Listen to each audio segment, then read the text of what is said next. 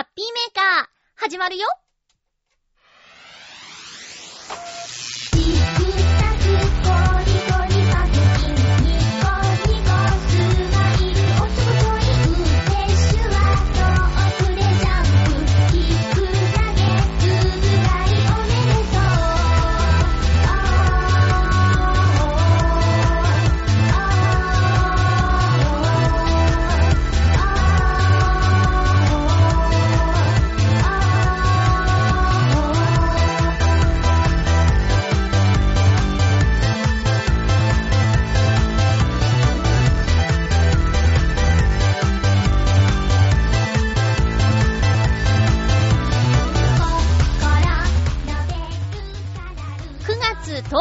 まゆっちょのハッピーメーカー。この番組は、ハッピーな時間を一緒に過ごしましょうというコンセプトのもと、ちょわへよ .com のサポートでお届けしております。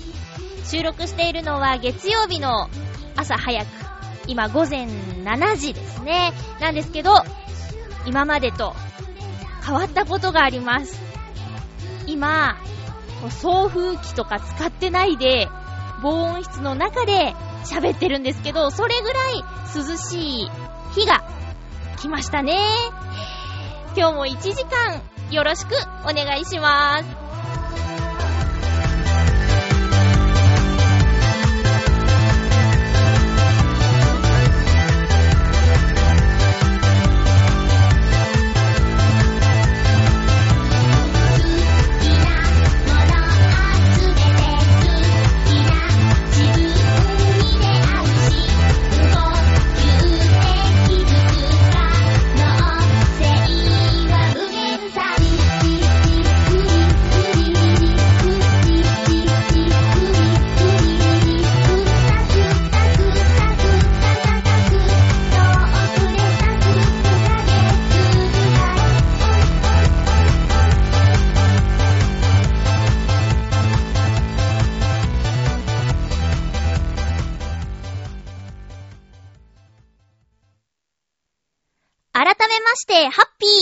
ピーまゆちょことあませまゆです。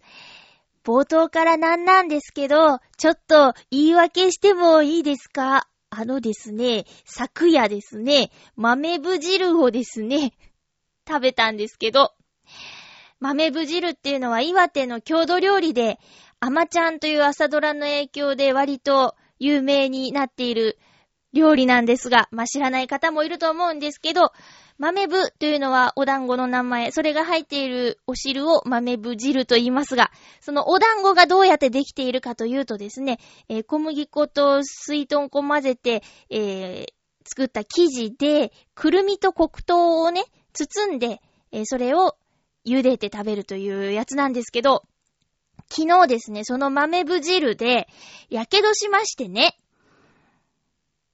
まあ、割と支障があるなと今冒頭数分喋って感じたわけですよ。だから、いつも以上にあららってなると思うんですけど、まあまあお付き合いください。よろしくお願いします。食べ物気をつけないとね、特に喋る仕事するのにさ、これやばいですね。今週一週間割と立て込んでまして、えー、4日間収録が入ってて、まあ幸せ。そんな状況なんで早く直したいなと思うんですけど、その第1弾ハッピーメーカーがこんな状態でございます。早速今日もね、夕方収録に行くんですけどね。まゆちょ、細々と活動してますよ。えー、っと、まずは今日はね、いつお便りからご紹介したいと思います。私、前回の最後の方にまたなんか、うつうつ発言をしてしまったようですね。それに、それにですね、リアクションしていただいた方がいて優しいなぁハッピーネーム、コージーアットワークさん、ありがとうございます。まゆちょハッピー、ハッピー？番組枠についてですが、私としては1時間がいいですね。30分だとなんだか忙しない気がします。そして、聴取率が心配な時は、手こ入れですよ。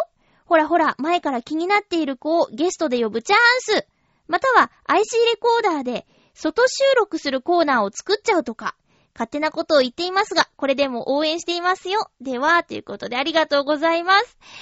そうか。いやね、そうなんですよ。1時間か30分かっていうところでね。何度か30分で話した時には、それはそれで足りない感が自分の中にもあってね。うん。まあ、そうですね。1時間、今回も喋りますよ。多分ね、今日はいろいろ喋りたいことがあって、またあっという間に1時間経ってしまうんだろうけど、そのあっという間っていうのもね、自分、喋っている自分がどう感じているかだけであって、聞いてる人がどうかってことですよね。うん。少なくとも、一度は、ね、こう、聞いてる方が上がる瞬間があったり、あと、ええー、そうなんだ、みたいなことを発信できたらなーって。まあ、そうなんだっていうのが、後々違ってたってことになったら、それはそれで迷惑をかけてしまうんですけどね。えー、じゃあ、ちょっと1時間で頑張ってみたいと思います。喋るのがしんどいとかじゃなくてね、その、狭間で揺れている感じですね。うん。前から気になってた子にはね、振られちゃったようですよ、どうやら。うん。連絡先渡したんですけど、その後、連絡なくって、あとはそうですね、うーん、その後何度か会ってるんですけど、完全に、その連絡先を渡したことについてはスルーですね。喋りはするんですけど、まあ、しょうがないな。興味ない人には全く興味のない世界ですもんね。この喋るとか、ラジオとか、メディアっていうのは。ねえ。まあ、いいや。ゲストか、ゲストね、ゲストね、やりたいような、やりたくないような、みたいな感じなんですよ。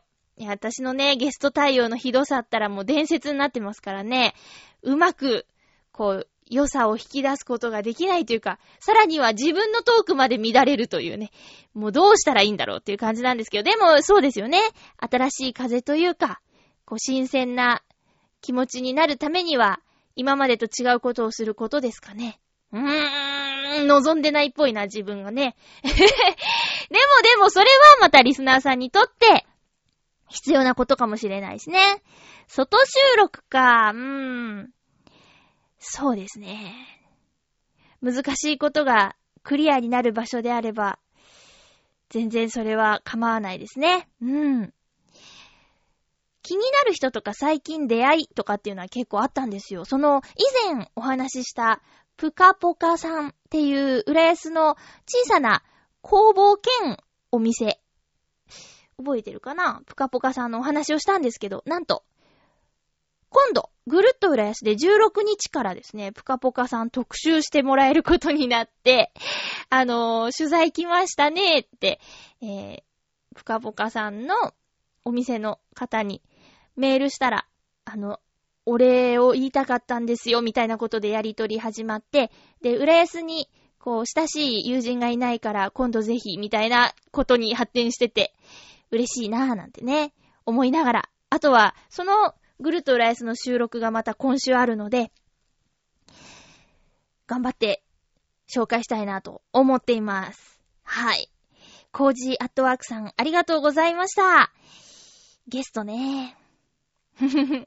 ゲストになってくれそうなっていうか、以前ハッピーメーカーのゲストに出てくれた女の子とですね、この週末会ってきましたよ。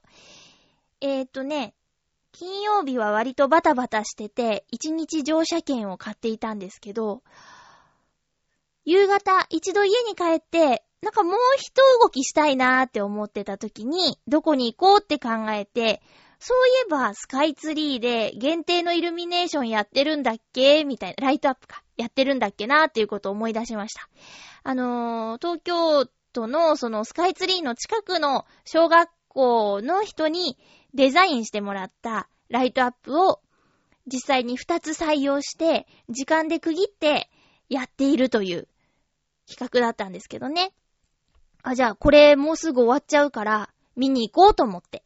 で、通常、スカイツリーって、みやびって言われる、江戸紫柄、江戸紫色のライトアップと、あと、粋っていうブルーを基調にしたライトアップの2種類なんですけど、なんかイベントがあったりとか、こういう特別な時は別の色が見られるということで、今回はね、行ってきました。小学生の女の子が考えたメイカっていう、えー、ライトアップと、あと、2020年東京オリンピックへっていうライトアップの2種類。これ男の子が考えたらしいんですけどね。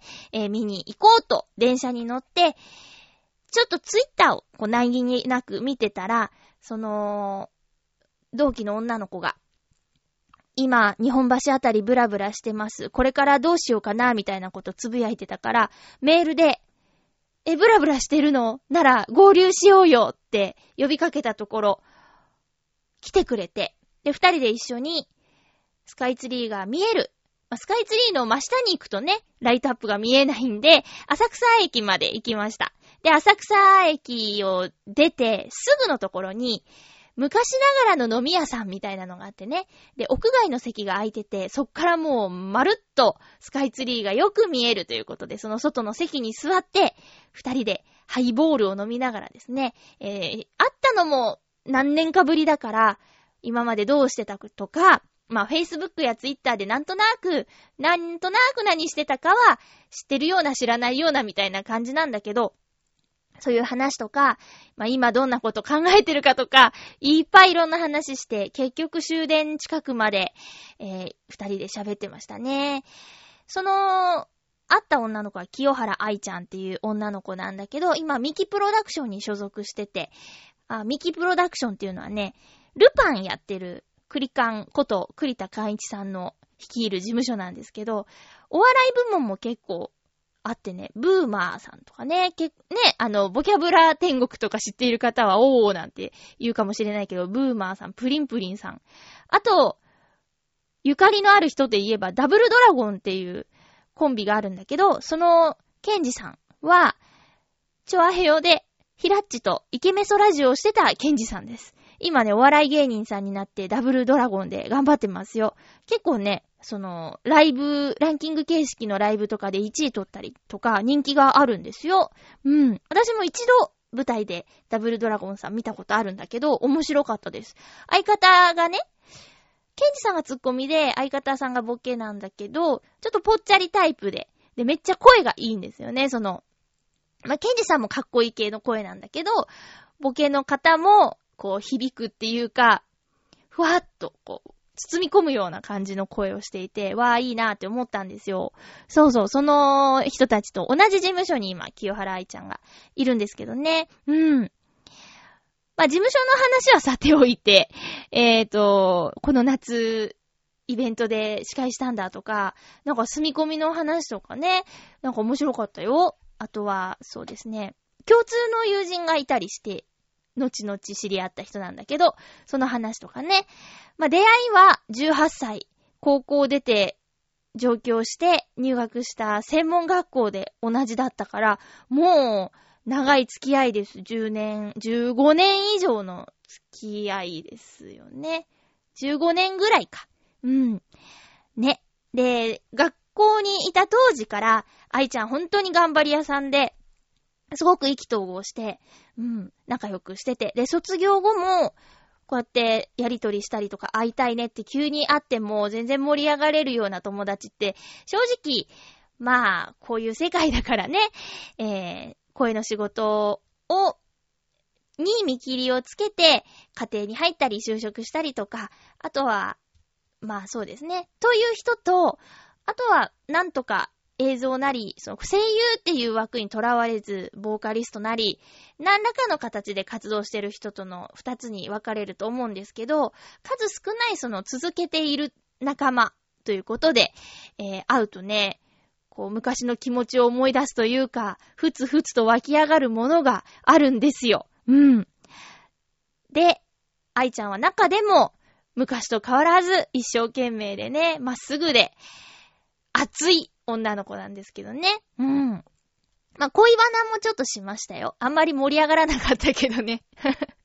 そこはちょっと、あの、昔と変わらなすぎですよ。ねえ、お互いね。うん。ということで、あの、スカイツリー、一人で見に行こうと思ってたんだけど、ちょっと寂しいなと思ってたところに、ツイッターの、ちょっと、いい点今どこにいるっていうのを発信してもらえば、捕まえることができるという。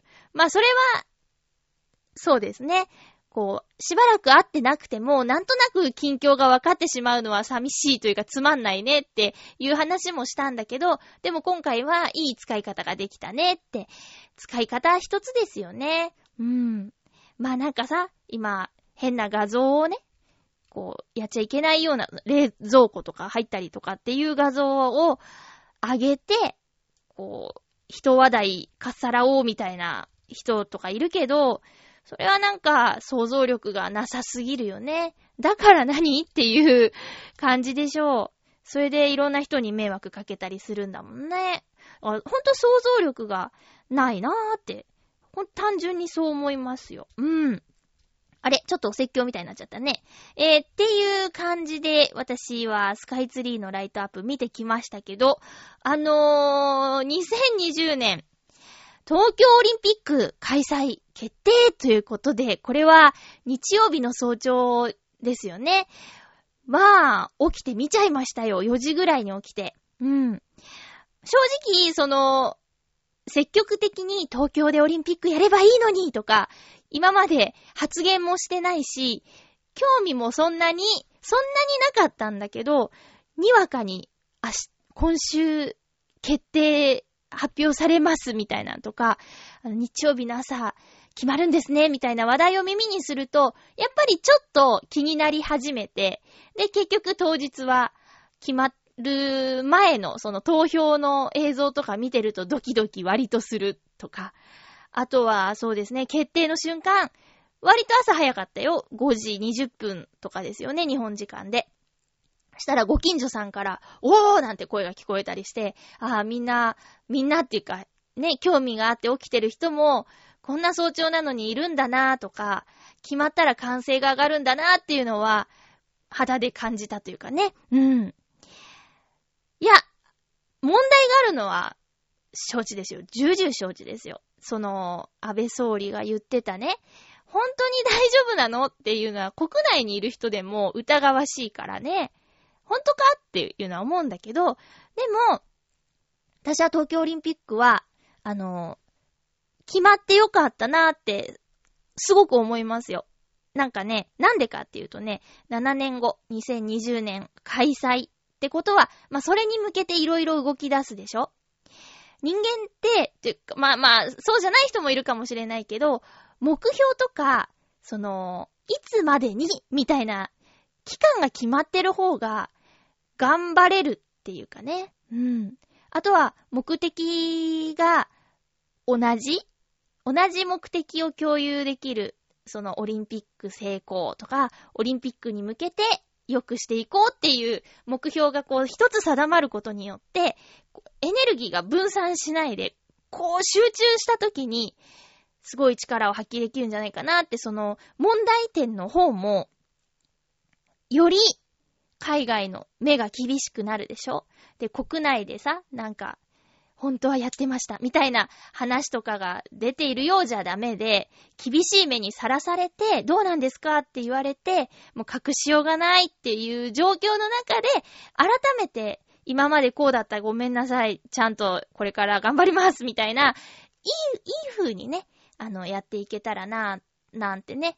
私はその直接関わる人ではないけど、そんな風にも思います。個人的には、2020年、うん、7年後。そうですね。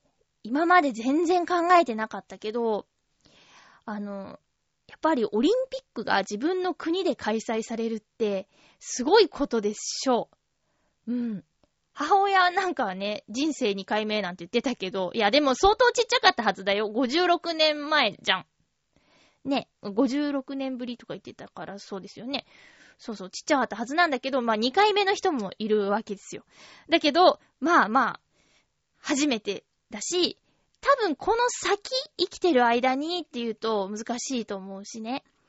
で、やっぱ世界ですごい選手たちが日本に来るんじゃん。で、見に行こうと思えば、まあチケットの料金はね、相当覚悟してるけど、それさえクリアになれば、行こうと思えば行けるでしょ。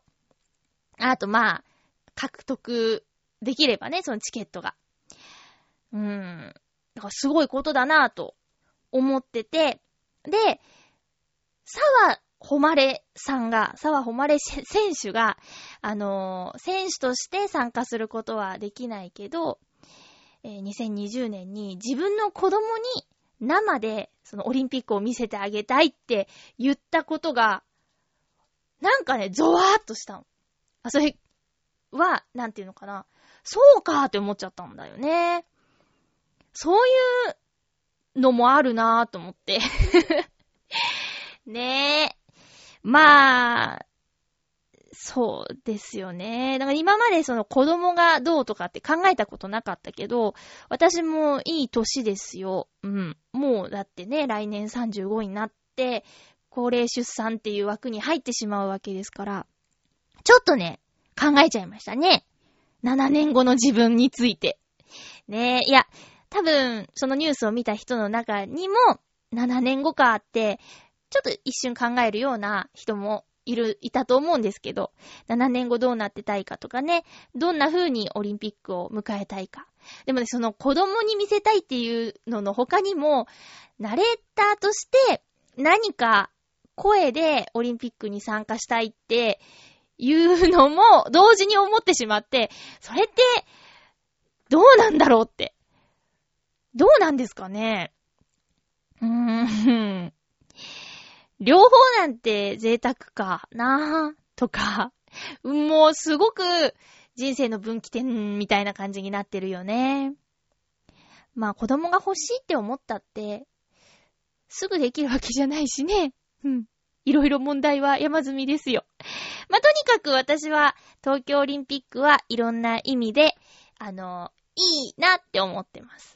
うん。難しいことがあるっていうのも、それがあるから浮き彫りになるわけで、今中途半端にやったらすぐさ、バレるし、ね、どうなんですかっていう声も上がっちゃうしさ。うん。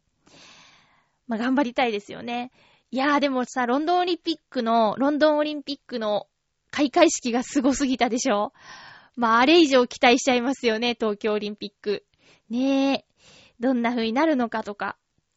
あとは、どんなアーティストが開会式に参加するのかとか。あ、皆さんに見てほしいものがあるんですよ。あの、東京オリンピック、まあ、オリンピックの開催地の人は、プレゼン映像っていうのをね、こう、提出するんですけど、それの、えー、っとね、マドリード、イスタンブール、日本、あ、じゃ東京か。それぞれの映像を見ました？あれね、日本だけが、人の笑顔とか、その、人間がいっぱい映ってたんですよ。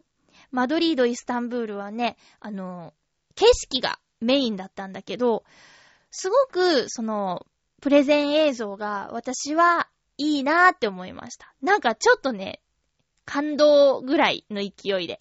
で、ちょっと探してみたら YouTube に完全版とか載っててね、あの、ぜひ興味のある方は探してみてください。何種類かあるんだけど、2分間ぐらいの映像のが私好きなやつですね。うん。おすすめします。え、ということでちょっとオープニング長くなっちゃいましたけど、コーナー行きたいと思います。ハッピートークハッピートークのコーナーです。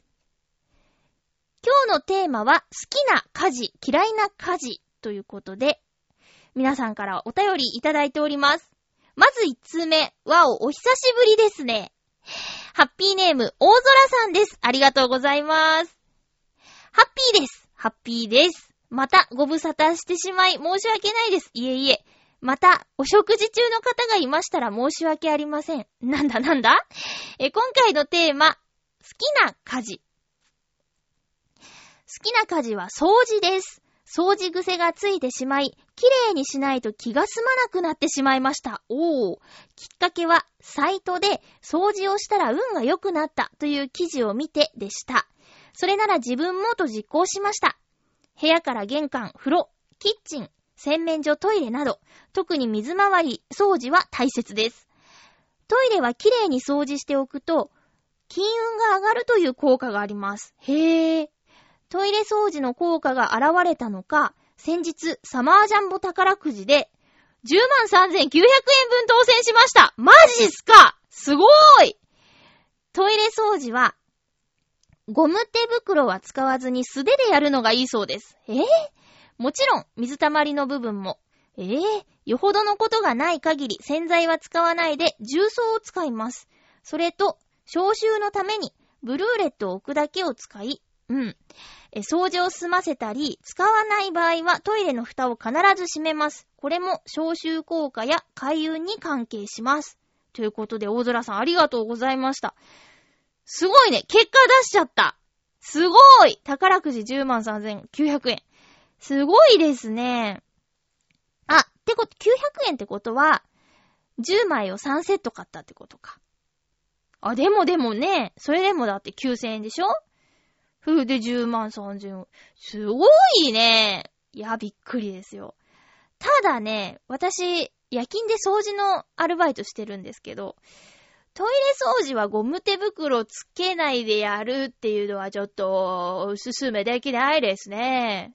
まあまあ、あの、自分の家と、その、何人が使ってるかわからないトイレっていうのと違うと思うんですけどね。まあまあ、まあ、じ、うーん、うん、うん、うん、なんて言ったらいいんだろうか。ねえ、うん、うん、ふん すごいごまかした。ああ、いや、でもいいことですよね。うん。ただ、潔癖とかになっちゃうとね、ちょっとこう遊びに来た友達が、ね、飲んでたこう、コップのグラスの水滴がポタってなっただけで、ドードドドドってなっちゃったりするとちょっとめんどくさいけど、そうじゃない、綺麗とか清潔とか、いうのはいいことですよね。男性で、あ、そうですか。いや、あのー、私のお友達、男の子なんですけど、その男の子のお家に遊びに行った子が、そう男の子なんですけど、あのー、例えば洗面所とかで手を洗う。と、あの、タオルが横に置いてあって、手拭こうとすると、それは手を拭くタオルじゃないって言って、使用後の洗面台をね、拭くやつだって言って、手洗ったらすぐ拭いてくれって、水垢が一番厄介なんだ、みたいなこと言われて、もう部屋で会うのはやめたらしいです。めんどくせーってなっちゃって。うん。まあでも、ね。それが、それを貫きたいなら人を呼ばなければいいんだしね。うん。大空さんすごいね。まだまだ続けたら、今度3億円当たっちゃうかもね。いやー、ありがとうございました。ちょっと耳が痛いですね。言い訳かな仕事でやってる分、家は汚いですよ。人が来たら一生懸命、わーって片付けるけど。えー、続きましては、そうですね。ハッピーネーム、フクロウのキスさん、ありがとうございます。まゆちょさん、皆様、ハッピー、ハッピー？今回のテーマ、好きな家事、嫌いな家事について、私の場合、家事は一通りこなせますが、基本的に全部嫌いです。笑い。ただ、幸いなことに一人暮らしなので、全部自分で自分の身の回りのことを済ますことができています。もしも、家事をしてくれる誰かが身近にいたら、任せきりになりそう。というよりも、絶対に任せてしまうと思うので、それはそれで嫌なんですよね。それにしても、弟たちが結婚してから、親からの結婚相手を探せという圧力が強まったようにも思える今日この頃ですが、自分のことを自分でこなせる今の状況に感謝です。笑い。それでは。ありがとうございます。不思議ですね、最後のところ。弟が結婚したらもう親はね、安心して圧力は弱まるような気がするんですけどね。そうじゃないんだ。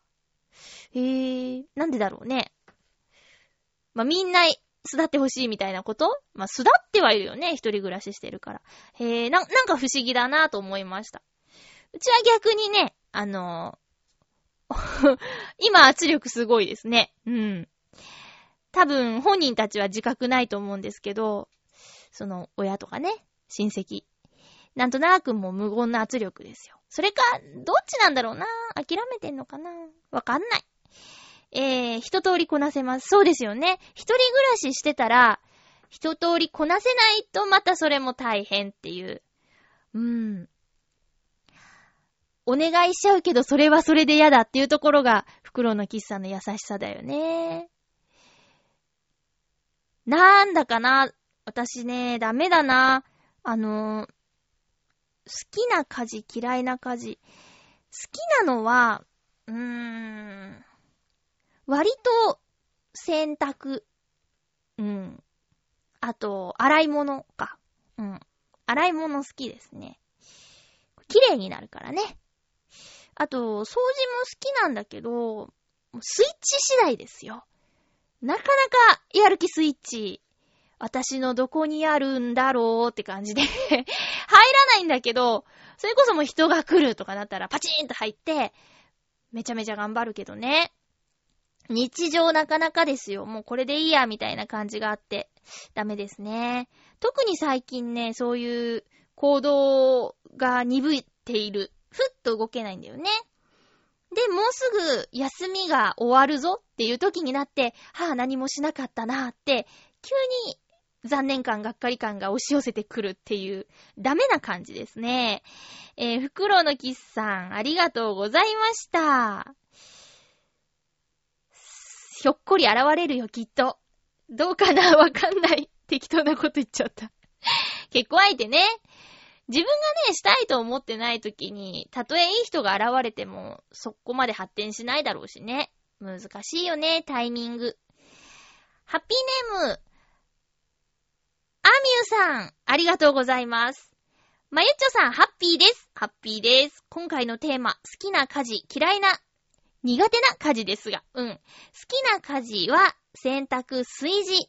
苦手な家事は、掃除、片付けでしょうか洗濯は、ベランダにバランスよく干せた時は達成感が出てきます。炊事も食べることが大好きなので頑張れます。ただし、部屋の片付けは、えー、最終的にタンスや押し入れにとりあえずしまい、目の前から消し去るということが多いです。片付けの本がいろいろ出ていますが、読む気にはなれません。それでは、ということで、アミューさんありがとうございます。炊事や洗濯が好きな話は何週間前にね、お伺いしましたね。仕事が終わってからでもやっちゃうぞっていう話でしたけど、すごいよね。掃除、片付け。苦手か。うんうん。片付け本、いろいろ出てます。私、すんごいいっぱい読んでます。まあ、読めば片付くのかって言ったらそうでもないんだけど、読む気にもならないっていうのは、どういう心理なのかな？まあ、そのままでいいやってことなのかな？そうですね。うん。今のままで、そ、あ、何？片付けがしたいとかでもないってことかな？私の場合は、なんとかしたいと思うから、その本にすがったりするんだけどね。で、実際に動けてないっていう感じなんだけど、うーん。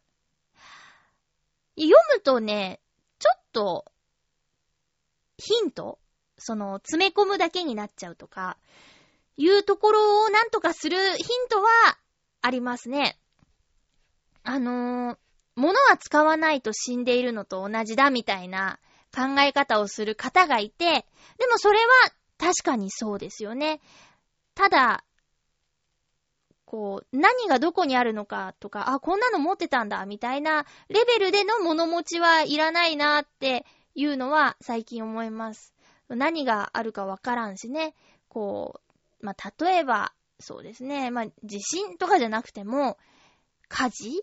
今、マンション暮らしなんですけど、その、お隣なり上なりが、火事になったらね、こう、ね、巻き添えを食らってしまうかもしれないでしょ？で、その時にさ、じゃあいざ、まあ、部屋にいたとして、何を持って出ようかっていう時に、これは絶対っていうのが、パッと分かってれば、救われるし、それ、た、その者たちは。うん。もう、わーって散らばってて、で、大事なものが奥の方にあったら、救出する間もないじゃないですか。そういう時ってね。とか、そういうのはちょっと思うけど、なかなか難しいですよ。うん。私はやっぱり、こんまりさんの人生がときめく片付けの魔法は、なかなかわかりやすかったし、納得。うん。断捨離っていうのもあるけど、そうですね。こんまりさんの本も断捨離に近いけど、もうちょっと、もうちょっと、やんわりとしてるかな。うん。いや、まあまあまあ、あのー、やりたいって思った時のヒントにいかがでしょうか。ね。アミューさんありがとうございました。続きましては、えーっと、コージーアットワークさんです。ありがとうございます。まゆちょハッピー、ハッピー？私が好きなのは水仕事でしょうか？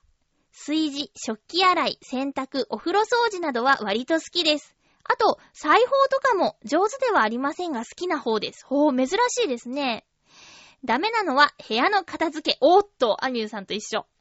片付けるつもりで分類し直すと、さらに置き場が足りなくなったり、古い資料を読み直してしまったりして、一向に片付く気配がありません。片付ける代わりに、自宅の部屋が一つ増えればいいのになぁと思うのですが、そうすると毎年部屋が増えて、しまいには宮殿で暮らすことになりそうです。すごい。断捨離しちゃえばとも思うのですが、明治から大正の古い文章や、今はもうなくなってしまった、あ、もういなくなってしまった猫たちの画像などは保存しておくことにも意味がありそうで捨てられません。ああ、こんなネジや古い iPad だって何か使い道があるかも。あれ？すごいね。コージアットワークさんありがとうございました。片付けね。うーん。まあ、私もそうですね、片付け。掃除は嫌いじゃないけど、片付けはできない。なかなか。うーん。でもね、多分、コージーアトワークさんのようなものは持ってないから、きっと、スイッチが入ったら割とスッキリしてしまうと思うんだよね。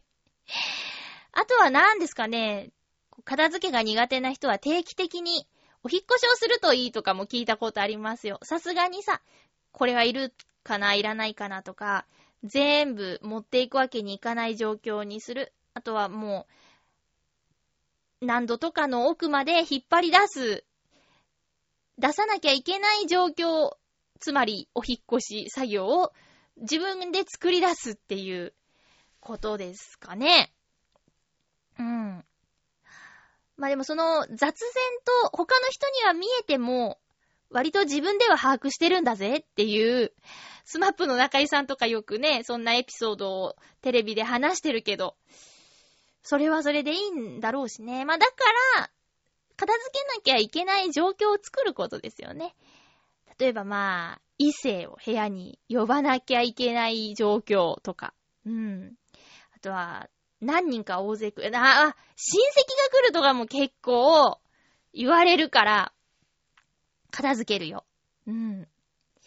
だからね、憧れとか目指すのは、近くまで来たから寄っちゃった。はい、お土産のケーキって来た友人を、ちょっと待ててって言わずに、あげてあげられるかどうか。ですよ。そこで、あ、どうぞどうぞって言って、入れてあげられる部屋作りが目標ですね。遠いなぁ、道のり難しいけど、でもそ、そういう人って素敵じゃないですか私ね、専門学校の時に、友達3人で遊んでて、で、1人の子が、今日さ、盛り上がってるから、ちょっとこのまま夜遅くまでさ、うちで飲まない？みたいな感じになって、あ、行く行くってなったんだけど、ちょっと、待っててって言って、公園で待たされて、ちょっとってなん、どれぐらいだろうって思ってたら、そっから2時間半ぐらい、あの、待ちぼうけを食らいましたよ。あの、部屋を片付けてたそうです。ええーなんつって、そしたらまた日を改めようよって、後で思ったんだけどね。そういうこともありますから、あの、突然行っても大丈夫な部屋作りっていうのを憧れます。そうしたら、あの、ゲストにね、すぐ、その、調和平和の関係の人とかを呼べたりもするかもしれないしね。なんて、また夢を語ってしまいましたけども。皆さん、ありがとうございました。家事。男の人ね、割とできるっていう人が増えてるから、女子たちも頑張りましょうね。以上、ハッピートークのコーナーでした。週末、あるイベントに参加してきました。八方美人のめぐみさんと一緒にですね、丸ゴミ浦安っていうイベントに参加してきましたよ。丸ゴミっていうのは、日本丸ごとゴミ拾いの略です。で、始まったのがね、浦安なんだって、2000、8年から始まったんだって。でね、代表は DJ の工作さんです。工作さんは、えー、シグマセブンに所属している DJ ですね。DJ ナレーターですね。うん。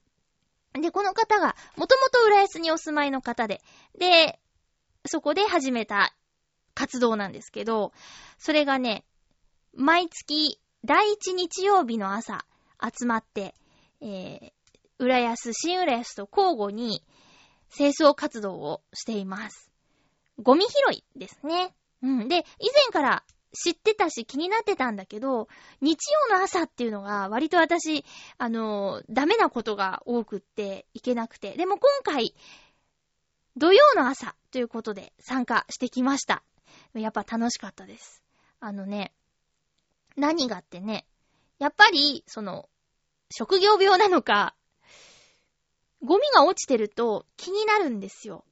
うん。でも、普通の人がゴミ拾いをしてたら、どうな、まあ、それは、自意識過剰なのかななんかへ、ね、人の目が気になるなとかっていうのが、やっぱどっかにあって、それ良くない気持ちなんだけどね、があって、自分一人ではできないんですよ。ただ、そうやってイベント化してくれることによって、今日は丸ゴミの日だから拾っていいんだとか、思いっきし拾うぞみたいな、みんなと一緒ならできるみたいなのがあってね、すごく楽しかったです。で、今回は、東西線の浦安駅周辺だったんですけど、その浦安駅周辺を4つの地域に分けて、どこ担当ね、みたいな感じで振り分けられて、で、だいたい1時間ぐらい歩いて、ゴミを拾って、またあの、集合場所に戻ってくるっていう形だったんですけど、いやーね、多いのはね、タバコの吸い殻ですね。これはね、どうしてって思うんですよ。うん。いや、分煙化とかね、その吸えない店が増えて肩身が狭いとかっていう状況もわかるけど、その、ポイ捨てする意識って、なんだろうって思って、その簡易灰皿とかってあるじゃない？売ってるし。で、それを使わないで、ポイってする人？例えば友達がね、タバコ吸ってて、まあ、友達とか旦那さんとか彼氏とかタバコ吸ってて、ポイってしたら一気に冷めるけどね。うん。で本当に多いんですよ、タバコの吸い殻が。だからね、浦安って一見すごく綺麗な街なんですよ。その、あんまりゴミとか落ちてないし。だけど、こう、ゴミを拾うぞっていう意識で、じーってこう、ズームアップして足元見ると、ダントツタバコですね。うん。それはね、道路の脇とかにも落ちてるから、そのポイって車の窓から捨てられてる可能性も非常に高いんですよね。うーん、だからさ、車だったらなおさら、タバコの吸い殻入れあるやんって思うんだけど。ねえ、リスナーさんの中で喫煙者の方います？その、外に捨てちゃうとか、道に捨てちゃう意識って、なんだと思う？ねえ。いや、リスナーさんの中にはそんなポイ捨てするような人いないと思うけど、なんかね、悲しくなっちゃいました。うん。あとはね、ゴミ拾いしてると、ご苦労様ですっておじいちゃんおばあちゃんに声かけてもらったり、ありがとうねって言ってもらったりとか、なんか、ほんわかする瞬間もありましたよ。あと私途中で大物拾っちゃいまして、えー、洗濯物を干す、なんていうの？こう、洗濯バサミがいっぱいついてる、物干しのやつ、プラスチックの。あれ拾っちゃってね。私は一人で歩いてたんだけど、もう、大きいの拾っちゃったよって言って、そっからちょっと機動力が落ちちゃって。まあ、それでも頑張ったけど、うん、あとは、空き缶、ペットボトル、なぜか卵のケース。卵ね、卵。なんで外に捨てとんって思ったけど。まあ、飛んできたのかもしれないしね。うん。まあ、そ、そんな丸ゴミなんですけど、えっ、ー、と、工作さんとは、工作さんシグマセブンって言ったんだけど、私が以前お世話になっていた頃、工作さんとお会いしたことあるんですよ。その、えー、シグマの野球部みたいなのがあってね、それの応援で行った時に工作さんいらしてて。で、私お会いしたことあるんですよって、その丸ゴミ浦安の時に、あの、顔を出してくださってたんで、挨拶したら、もうなんか覚えてる気がするなーなんて言ってくれたんだけど、うん。多分、覚えてないよね。10年以上前のことだからね。だけどまあ、そういう、なんていうのかな。風に言ってもらえて嬉しいなっていう気持ちはしましたよ。懐かしいなって、細々とでもね、そういう活動を続けてれば、どっかで会えるんだなっていうのは思いました。あとは、代表の、あ代表は、えっ、ー、と、工作さんなんですけど、リーダーの関口さんっていう方も明るくて、ニコニコしてて、いいリーダーだなーって思いました。うん。なんか、声違いますね、やっぱり、みたいなこと言われて、大体だって、ラジオやってますとか言った後言うことじゃん、そういうのって。まあでも、あの、なんか、機会があったら、あの、一緒に仕事しましょう、みたいな話にもなってね。うん。それはもうもちろんぜひ喜んで、浦安のためなら何でもやりますよ。はい。ということで、丸ゴミ浦安というイベントに参加してきたんですけど、なんと実はですね、あのー、今月の、今月の、ふふふ、どこだ？今月、また、イベントがあるですよ。丸ゴミのイベントが。で、今度、新浦安でね、イベントがあるです。ちょっと待ってね。どこだ？どこだ？記事、記事を見失ってしまいましたけども。今度その、新浦安であるイベントと、一緒に、丸ゴミイベントも、やるぞっていうことで、9月の ちょっと待って、9月の、ん？ーどこ ?9 月の22だったっけなそう、イベントやるですよ。どこだ？あったあった !9 月の22日日曜日えー、に、浦安フェスティバル2013綺麗な街でおもてなしっていうイベントと一緒に丸ゴミコラボでやるということです。はい。ちょっと情報が、あ、そうそう、浦安総合公園で行われる浦安フェスティバル2013。これと一緒に丸ゴミイベントもやるんですけど、あの、ベイ FM で、工作さんが DJ で、丸ゴミを中継したりするそうです。うん。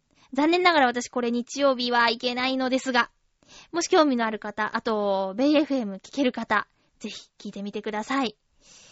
シダックスさんも協力して、えー、丸ゴミにちなんで53円でカラオケが楽しめるチケットを配布してくれたりするそうですよ。シダックスさんね、今回の丸ゴミ、浦安にも参加してくださってて、あの、あと、ワイズマートさん、飲み物とかお菓子とか、カラオケのチケットとか くださって、ボランティアなんだけど、ちょっとそういうおまけがいただけたっていうのはまたちょっとね、あの、嬉しいことですよね。あとそのね、ゴミ拾いに参加していた人の中には、浦安高校の生徒の皆さんがいて、で、弓道部と野球部だったかな。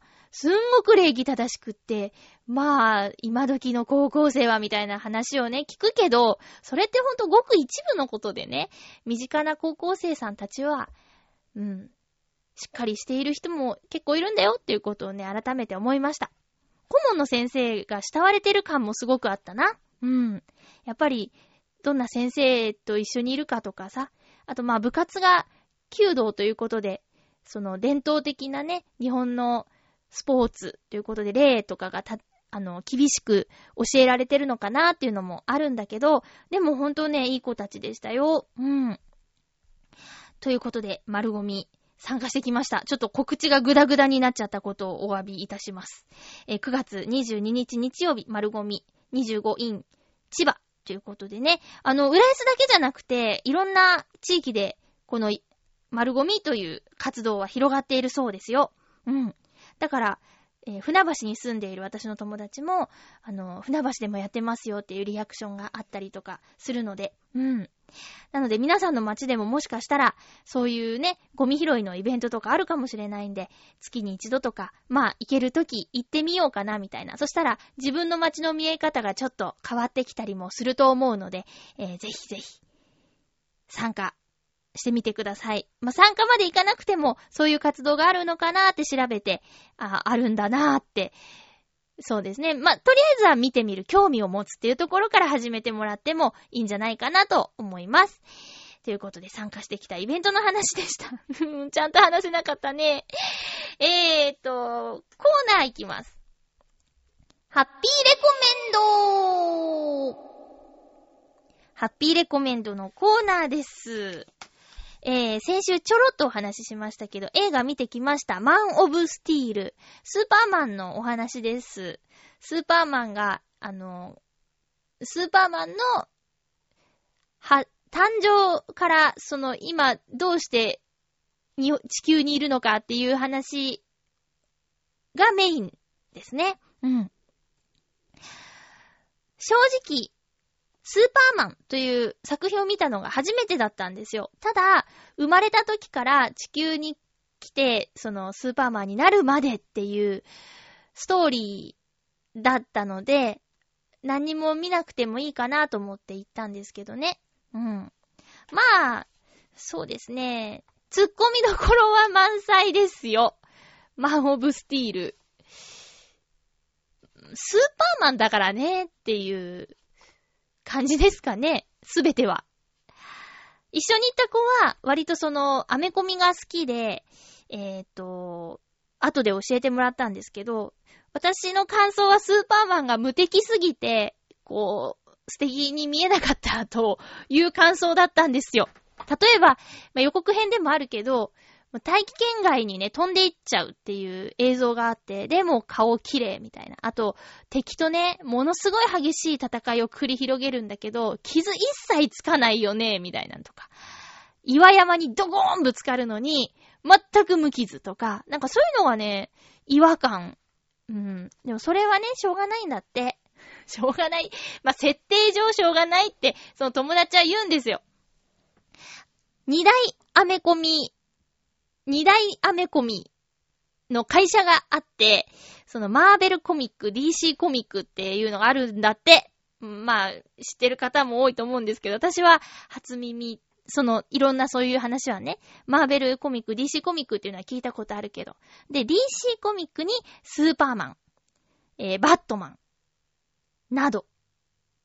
で、マーベルコミックにアイアンマン、スパイダーマン、など。っていう感じなんですよ。まあ、バットマンも見たことがないので、よくはわかんないけど、ちょっと、そうですね。なんとなくのイメージでは、すごい車乗ってて、すごいスーツ着てて、みたいな。だから、まあ、お金持ちなのかな？とか。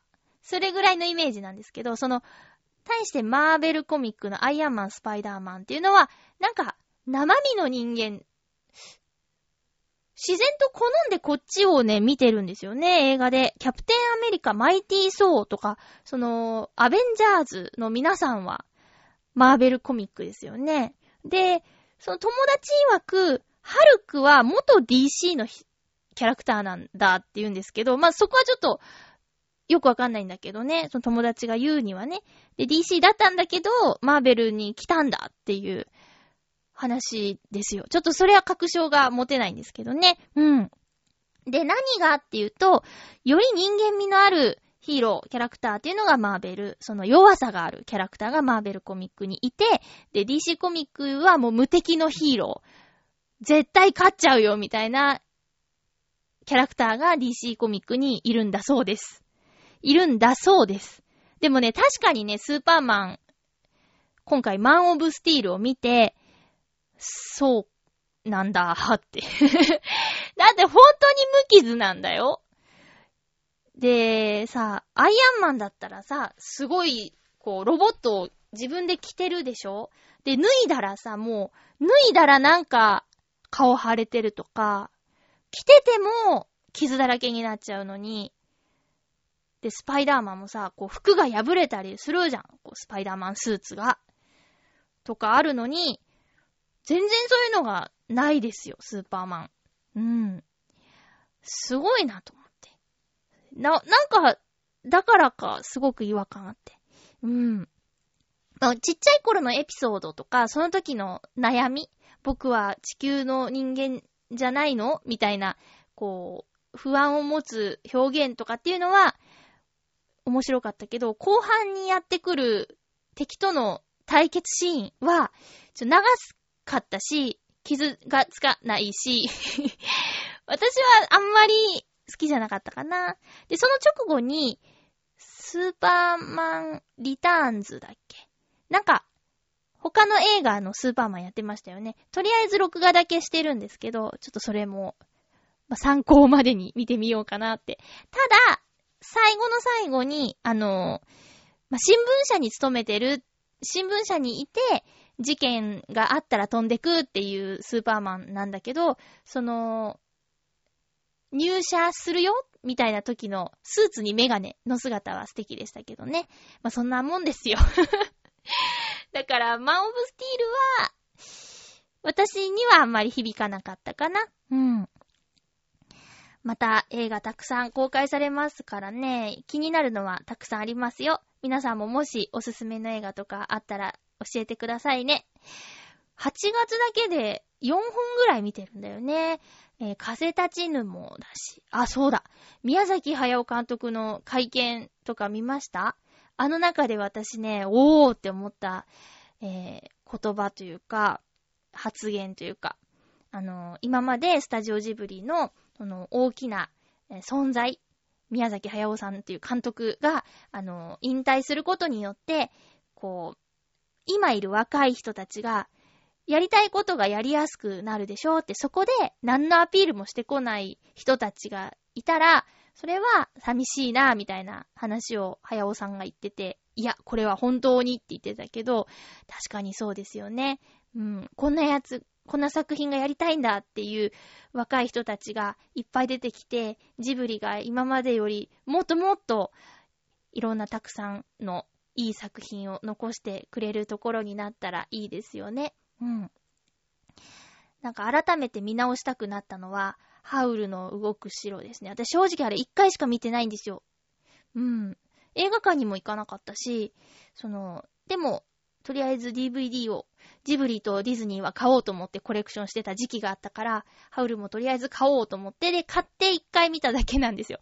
でも、今までで印象に残ってる作品はっていう質問に、早尾さんが、トゲのように刺さってる作品が、ハウルの動く城だって言って、どういう意味なのか、わからなかったから、これはもう一回見なきゃいけないなって自分の中で思いました。うん。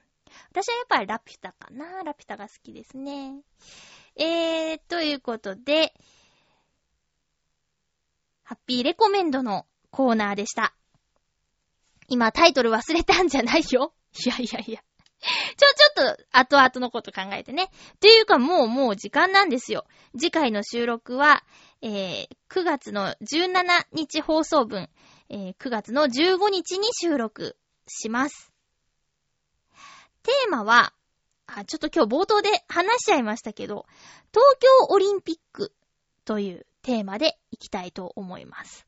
東京オリンピック。もし、56年前の東京オリンピックを覚えているリスナーさんがいたら、そのお話でもいいし、2020年の東京オリンピック開催決定っていう話を聞いて、何かしら思うことはあると思うんですよね。いや、何にも思わないよ、とか、言う人ももしかしたらいるかもしれないけど、なんか思ったと思うんですよ。不安でも期待でも希望でも何でもいいんですけど、えー、テーマ東京オリンピックということでいきたいと思います。今日も1時間ありがとうございました。